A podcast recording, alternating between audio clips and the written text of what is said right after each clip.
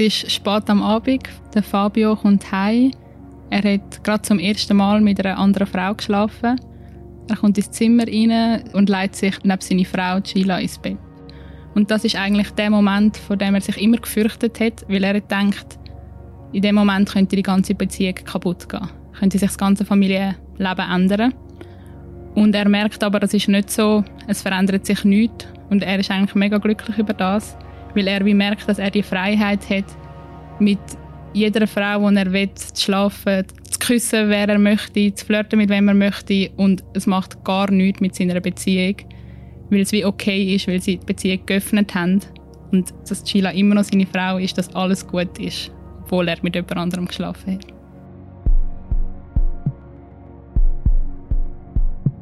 Heute bei «Apropos». Sie sind verheiratet, sie haben Kinder und sie haben eine offene Beziehung. Sheila Carvunaki und Fabio Marti führen seit zwölf Jahren eine Beziehung. Eine Beziehung, wo sie ihre Sexualität auch mit anderen Personen ausleben. Ein Beziehungsmodell, das es nicht so oft gibt und wo noch seltener offen darüber geredet wird. Fabio und Sheila machen das sogar in einem eigenen Podcast.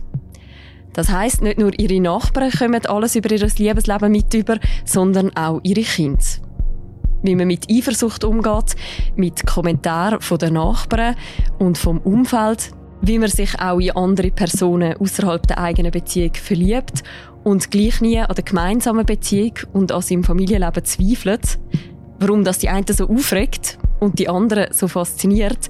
Über all das reden wir in einer neuen Folge vom Podcast «Apropos», dem täglichen Podcast vom Tagesanzeiger und von der Redaktion Tamedia.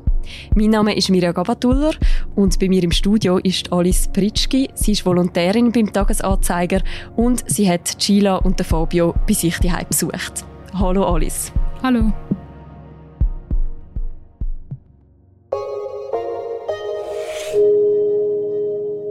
Alice, der Moment, wo du am Anfang beschrieben hast, wo der Fabio heimkommt, das ist zwölf Jahre her. Damals hatte Fabio quasi sein erstes Mal außerhalb von seiner Beziehung. Vor kurzem hast du die beiden besucht und du bist mit ihnen an den Küchentisch gesessen. Was war das für eine Szene bei ihnen daheim? Ich weiß schon gar nicht mehr, was es geht. ich kann nicht. Bist du ernst? Also, Bist du dann am Aufnehmen? ja. Alle zusammen. Ich habe sie besucht kurz nach dem Mittag. Ihre zwei Söhne sind gerade in die Schule gegangen. Das Erste, was mir eigentlich aufgefallen ist, ist, dass es nach Wäschmittel schmeckt im Stegenhaus. Sie wohnen in einer Siedlung in Zürich-Wiedeke. Wir sind bei ihnen an einem Küchentisch gesessen und haben eine Folge von ihrem Podcast aufgenommen. Bei ihnen daheim hängen ganz viele Fotos von ihren Kindern, von ihnen, von früher. Wirklich extrem viel. Das ist das Erste, was mir aufgefallen ist. Sie zwei sind sehr offene Persönlichkeiten. Sie haben mir auch gerade das Du angeboten. Darum rede ich da gerade für Shilan und Fabio. Also so weit tönt alles noch nach einer ganz hundskommunen Familienwohnung irgendwo in Zürich-Wiedeke. Aber bei ihnen die ist doch nicht alles ganz gleich wie bei anderen. Genau. Weil sie leben nämlich, wie wir schon gesagt haben, in einer offenen Beziehung. Sie haben drei Kinder und sie nehmen seit zwei Jahren einen Podcast zu dem Thema auf. Hey du!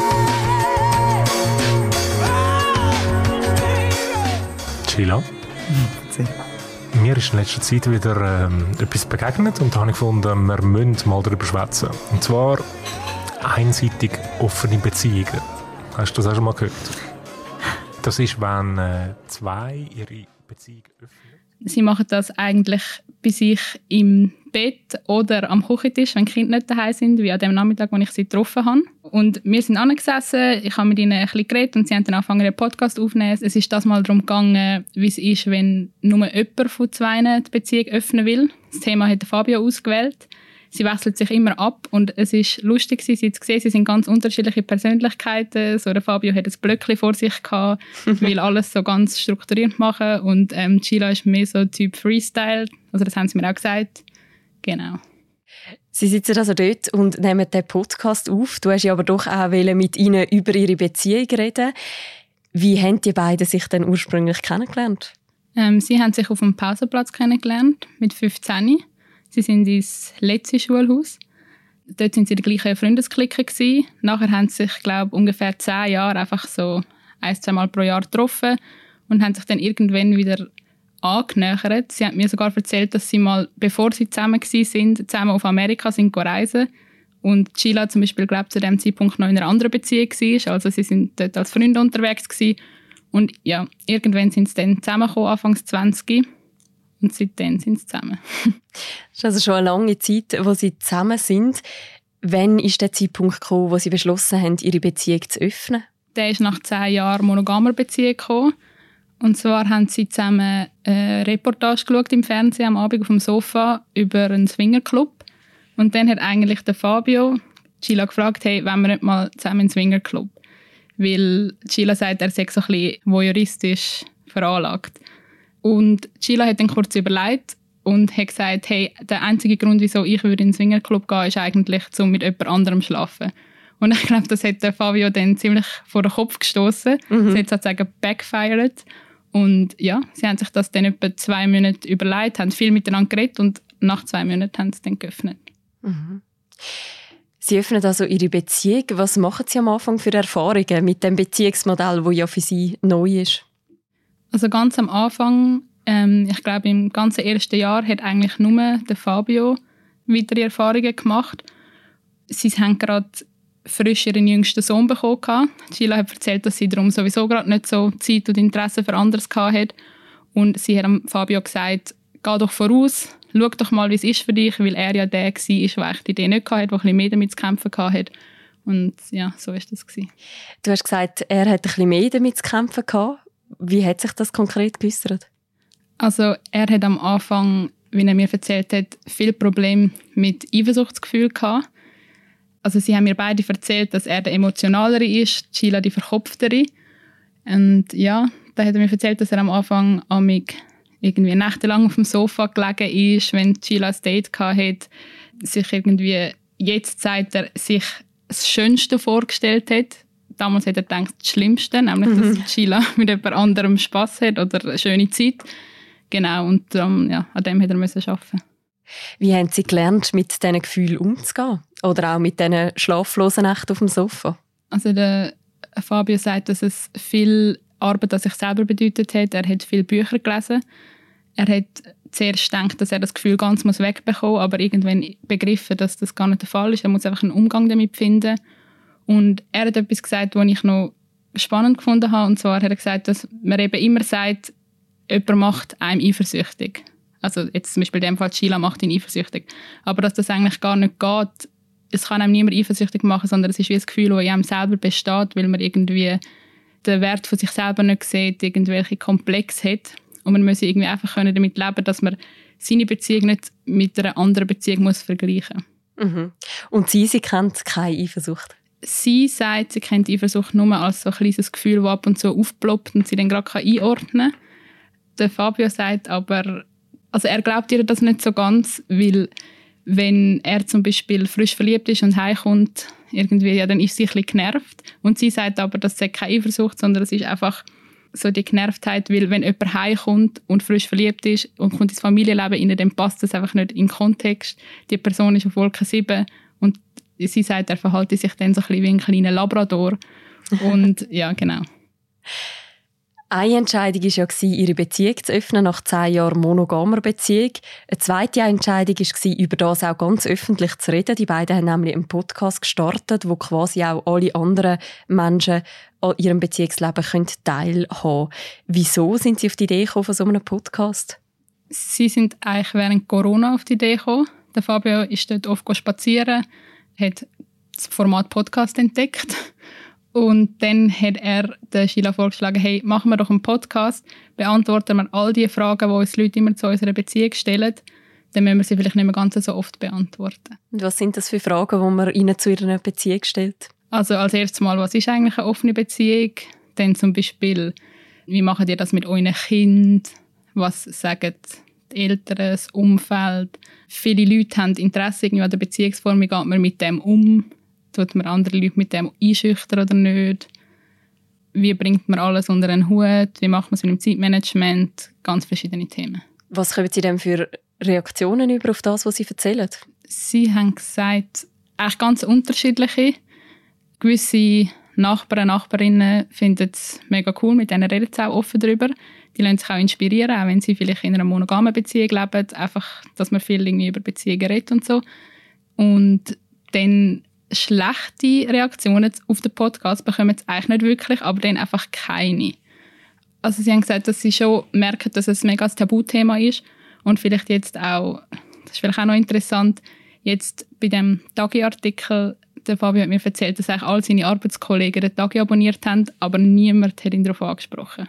Mhm. Das ist ein bisschen, wenn man die Haare schneidet und, und niemand sagt etwas. Genau. Sheila sagt immer, es ist wie Selbstbefriedigung, dass wir nicht gerne darüber reden, wo es alle machen. Du hast schon den Artikel erwähnt. Du hast sie vor kurzem porträtiert, auch im Tagi und in den anderen Tamedia-Titeln. Der Artikel hat ja wahnsinnig viel Kommentar ausgelöst, ist auch sehr aufmerksam gelesen worden. Kannst du dir erklären, wieso so viele Leute sich für das Beziehungsmodell offene Beziehung interessieren? Also ich muss sagen, mich hat es ehrlich gesagt auch ein bisschen überrascht.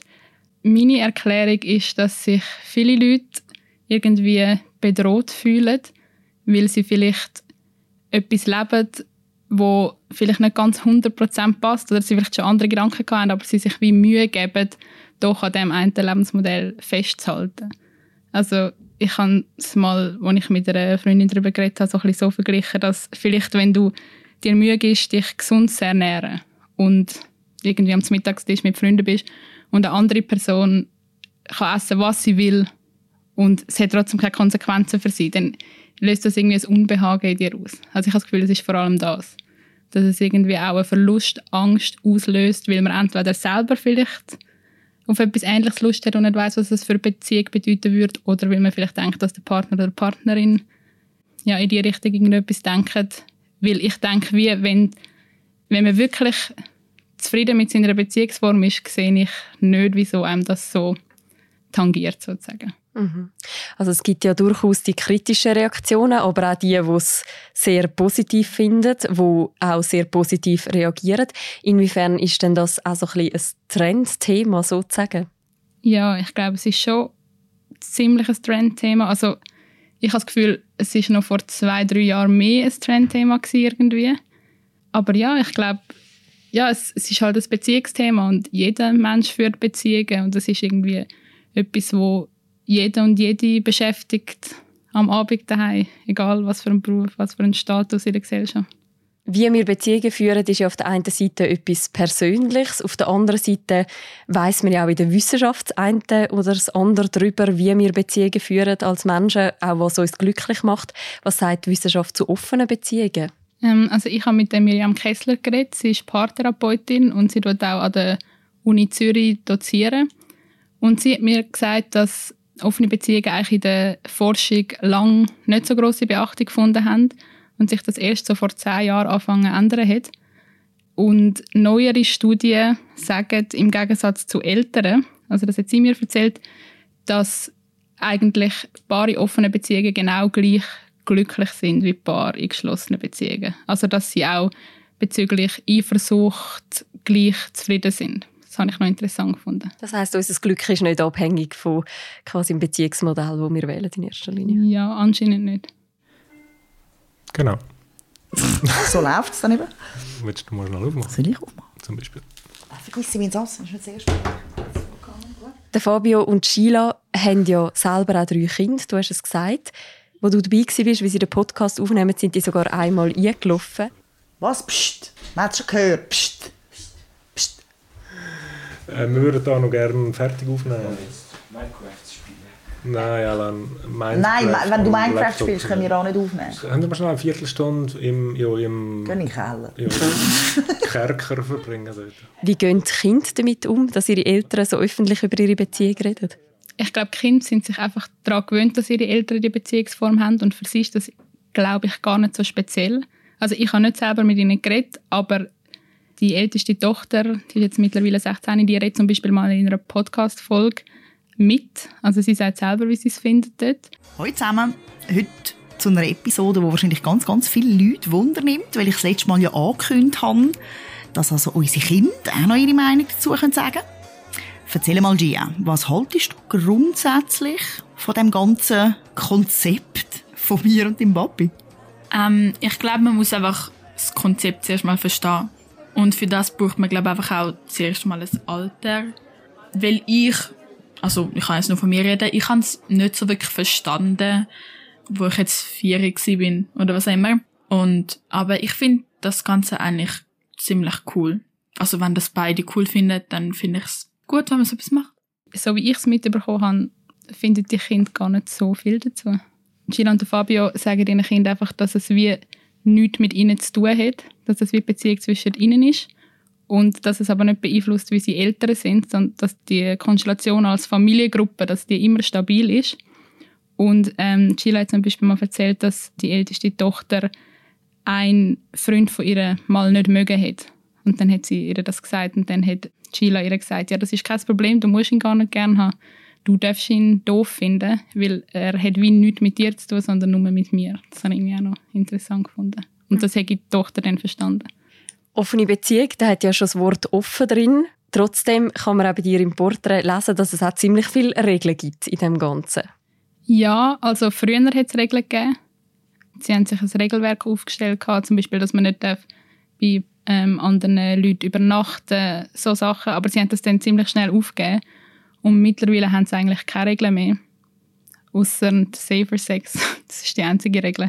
Sonst ist eigentlich alles erlaubt, auch Verlieben, zweite, dritte, vierte Beziehungen.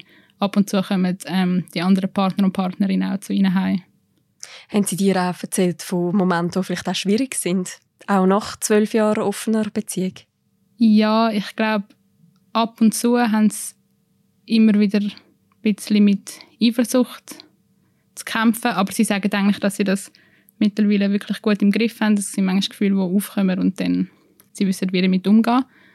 Und sonst, ich glaube vor allem Zeitmanagement ist etwas, haben sie gesagt, neben der Eifersucht eigentlich das grösste Thema in offenen Beziehungen. Aber auch das haben sie mittlerweile herausgefunden, wie es geht. Ich glaube, sie haben eher das Problem, dass es schwierig ist, Leute zu finden, die mit ihren Umständen umgehen können, also andere Partner und Partnerinnen. Darum haben sie jetzt auch gerade momentan nicht wirklich viel nebendran laufen. Würden Sie heute noch mal alles gleich entscheiden? Ähm, das weiß ich nicht. Ich habe sie so nicht gefragt. Aber sie sagen auf jeden Fall, dass sie sich heute nicht mehr eine geschlossene Beziehung vorstellen können. Auch der Fabio nicht. Sheila hat gesagt, sie ist sich sicher, auch wenn sie jetzt unter das Tram kommen, dass der Fabio dann weiterhin eine offene Beziehung mit einer Frau wird führen und ja. Du bist ja als Journalistin zu Besuch bei diesen beiden. Dass wir jetzt im Podcast über sie reden, zeigt ja, dass sie eher die Ausnahme sind. Was können monogame Paare von Fabio und der Sheila lernen? Ähm, ich finde, sie können von ihnen lernen, dass es sich lohnt, mega viel miteinander zu reden, sich mega gut kennenzulernen und ja, vielleicht auch ein Stückchen Humor könnten sie von ihnen mitnehmen. Also ich finde, das ist auch noch recht schön an diesen beiden, dass sie einfach alles so ein bisschen mit Humor und Lockerheit sehen. Jetzt auch, dass sie so offen über das alles reden mit uns. Wie ist es dir nach dem Treffen gegangen? Eigentlich gut. Ich habe es sehr spannend gefunden. Ich habe es auch als Journalistin schön gefunden, mal mit Leuten zu reden, wo es eigentlich fast keine Tabus gibt, wo man nicht zu fest ins Private reintappen kann oder so. Und ja, ich habe das Gefühl gehabt, dass man eigentlich alles, was sie sagt, also ich kann alles, was sie sagen, eigentlich mega nachvollziehen und verstehen. Ich glaube, dass eher im Emotionalen die Umsetzung schwierig ist. Also ich glaube, dass das im Kopf checkt man es, aber ob man es dann auch emotional so umsetzen kann, an dem habe ich umstudiert. Also, Schlusswort. Ach, get your shit together. Ein bisschen freundlicher formuliert. Leute, ihr seid alles erwachsene Menschen. Ihr steht vor einer Wahl. Wählt. Das ist schön. Gewesen. Du richtig stehst, siehst du, wenn das Licht angeht. Nächstes Mal ein bisschen weniger aggressiv. ja, sorry. Bring nicht so Trigger-Themen, das macht mich wahnsinnig. Ja, schön gewesen. Tschüss Adieu. zusammen. Was passiert eigentlich an dem Küchentisch von der Sheila und dem Fabio, wenn das Mikrofon abgestellt ist? Ähm, ja, es ist noch lustig. Es passiert eigentlich nicht viel anders. Also es ist wirklich so, ob jetzt Kinder reinkommen oder nicht, sie nehmen einfach weiter auf. Einmal ist auch noch ein Sohn durchgelaufen, dann haben sie einfach weiter aufgenommen. Sie reden genau gleich vor dem Mikrofon wie ohne Mikrofon. Sie streiten, lachen, widersprechen sich. Und wenn das Mikrofon aus ist, geht es eigentlich genau so weiter. Ihr armen, missbrauchten Kind, die ins Zimmer müssen. Sag mal auch mit Kind. Das ist noch... Also. Erzähl, Fabian. Auf was hast du ausgewählt? Ja, jetzt bin ich natürlich voll im Flow. Danke vielmals, Alice, dass du uns die Geschichte auch nochmal hier mitgenommen hast im Podcast. Ja, gerne. Porträt von Sheila Carvunaki und Fabio Marti, das kann man auch noch nachlesen. Wir verlinken es auch noch im Beschreib zu deren Episode. Und es gibt auch noch ein Interview mit diesen beiden, wo sie Leserinnenfragen auch noch beantworten. Auch das verlinken wir natürlich gerne im Beschreib zu deren Episode. Das war es für diese Woche vom Podcast «Apropos», vom täglichen Podcast vom Tagesanzeiger und von der Redaktion Tamedia. Der Podcast wird moderiert von Philipp Loser im Wechsel mit mir, der Mirja Gabatuller, und Laura Bachmann ist unsere Produzentin. Die nächste Folge von uns, die hören ihr am Montag wieder. Bis dann, macht's gut. Ciao miteinander.